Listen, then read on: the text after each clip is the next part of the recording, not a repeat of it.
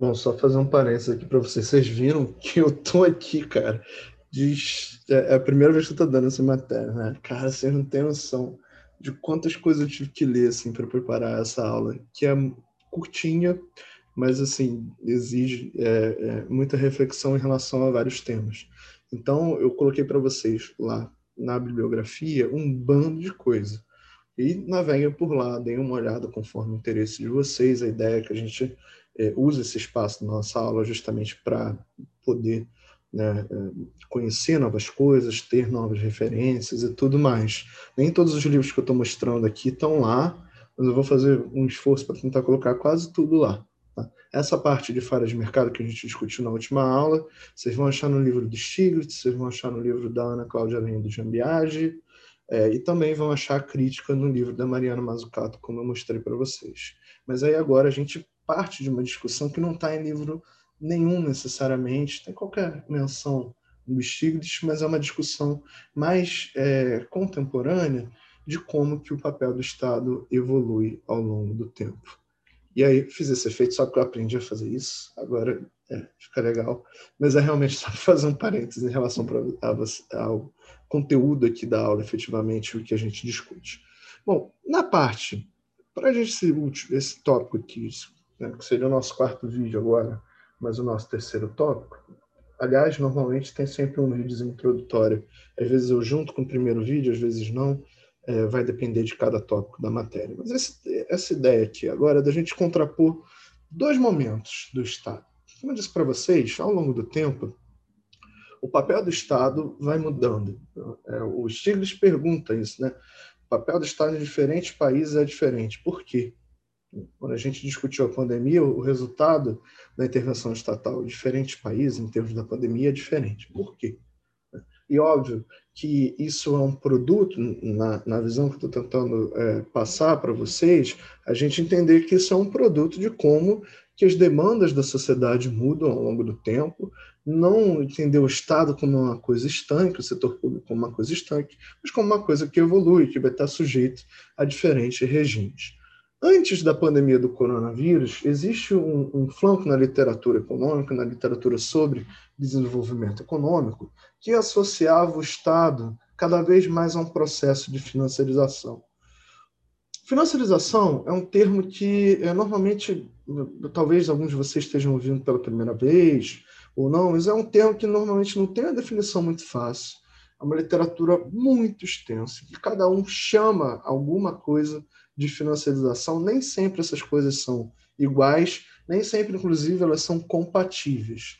Eu aqui não vou entrar nessa discussão com vocês, mas só queria trazer um pouco essa perspectiva que, ao longo do tempo, e principalmente antes da crise do coronavírus, as discussões sobre o papel do Estado no desenvolvimento econômico, na economia, dão associadas a esse processo que a gente pode entender de um jeito muito geral como é, o processo de predomínio cada vez mais do sistema financeiro, de motivos financeiros, de decisões financeiras na determinação é, dos resultados econômicos, das políticas econômicas e das funções do Estado. Né? Peguei uma citação curta, que na verdade é até do resumo do texto do Miguel Bruno e do Ricardo Café, é, de 2017, em que ele coloca, e que eles colocam o seguinte: olha, bom, o regime de crescimento econômico que emergiu das transformações estruturais da década de 90 e subsiste até mais ou menos a época que eles estavam escrevendo, caracteriza-se por seu baixo dinamismo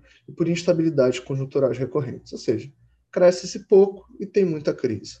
É, estudos mais recentes classificam esse regime entre regimes que são dominados pelas finanças que assumem, por vezes, um caráter de crescimento puxado pelas finanças, esse Finance-Led Growth Regime, que ora se expressa num padrão em que as finanças bloqueiam o processo de crescimento econômico. E aí o que é interessante da visão deles é que esses regimes eles só conseguem existir reproduzindo os vínculos institucionais com o Estado, subordinando o Estado aos objetivos da revalorização financeira e rentista dos capitais. Qual é a ideia aqui? A ideia aqui é que o Estado cada vez mais passa a ser submetido a esses interesses financeiros, e ao sistema financeiro. Em consequência, o que, que, que acontece em função disso? Você tem cada vez menor uma autonomia da política econômica, por exemplo, se colocar na Constituição que os gastos do governo não podem aumentar por um período de 10 ou 20 anos. Tem uma revisão aí no meio, mas é mais ou menos isso.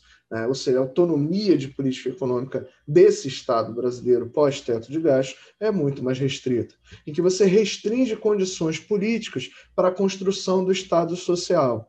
Né? Ou seja, além do teto de gasto também é um bom exemplo, de certa forma, porque quando você limita o gasto público, você limita quanto você pode investir em educação, quando você pode investir em saúde, né? E esvazia-se também a legitimidade das intervenções públicas para o desenvolvimento. É só a gente pensar aqui, no caso brasileiro, no desmonte do BNDES.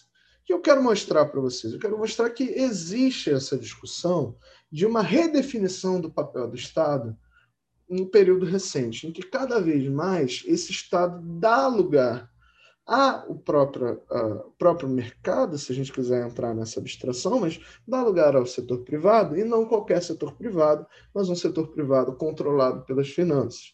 Isso é uma questão que está presente na literatura aí sempre. Né? O, que, o que, que acontece? A gente pode pensar essa evolução do Estado, como um Estado que antigamente era responsável é, pela provisão de bens públicos, serviços públicos, todo mundo tinha educação gratuita, é, saúde gratuita e universal, é, por aí vai, o direito à aposentadoria pública, seguro-desemprego, uma série, uma rede de proteção social, uma rede de provisão de serviços públicos. Vamos lembrar lá a discussão que, o, que a Laura fez, né? um Estado que é planejador, um Estado que é investidor, um Estado que fornece serviços públicos no Estado que protege as pessoas, inclusive um Estado que inova, vai atuar criando inovações financeiras. A gente pode discutir se isso existia no Brasil. Na verdade, isso nunca existiu exatamente no Brasil, dessa forma que eu estou colocando para vocês. Né?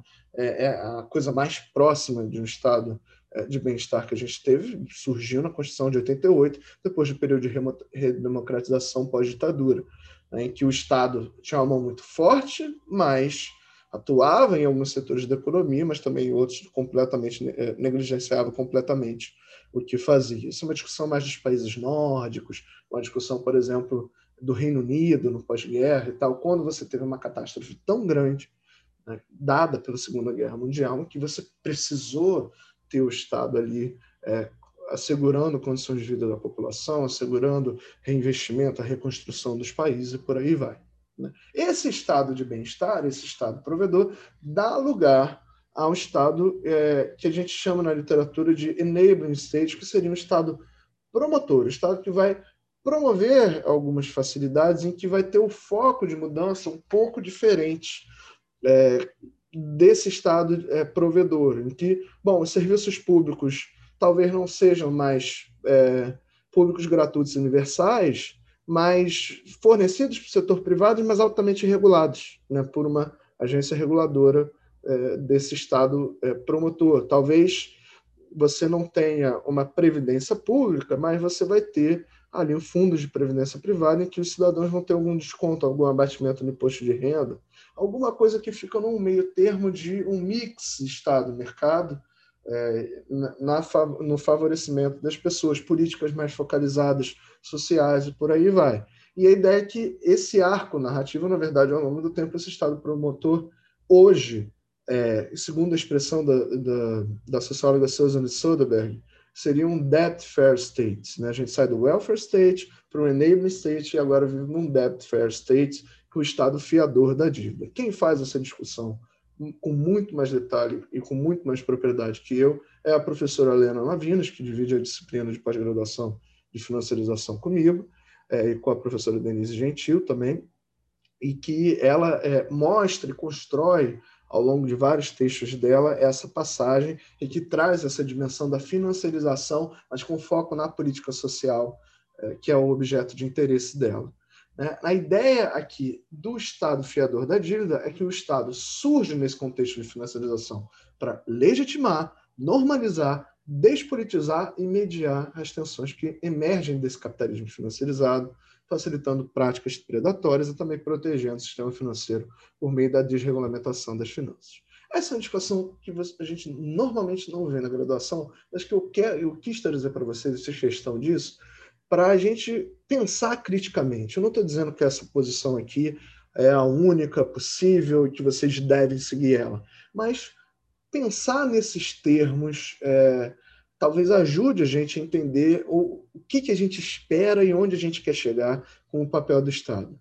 Né? E o que é interessante é que a pandemia redefiniu os termos de debate acerca do papel do setor público em várias áreas, porque ficou clara a necessidade de intervenção estatal. Mais uma vez, vejam lá o vídeo da Laura para ficar mais claro em relação às diferentes dimensões disso, mas o que a gente já viu aqui já é suficiente para a gente entender por que, que a pandemia mudou a ideia da concepção é, do papel do Estado. Então, saúde talvez seja o primeiro né, exemplo. Se no Debt Fair a gente tinha mais pisos básicos, gastos básicos na provisão pública, agora a gente talvez tenha um conceito da necessidade de ampliar o SUS, de ampliar um sistema universal de saúde que seja gratuito e público. Do contrário, a gente pode ter vários problemas no futuro. Muitas vezes a gente ouve dizer que essa pandemia é a maior em, mais ou menos um século, mas que ela é, é, a gente pode esperar por outros no nosso futuro no nosso futuro próximo.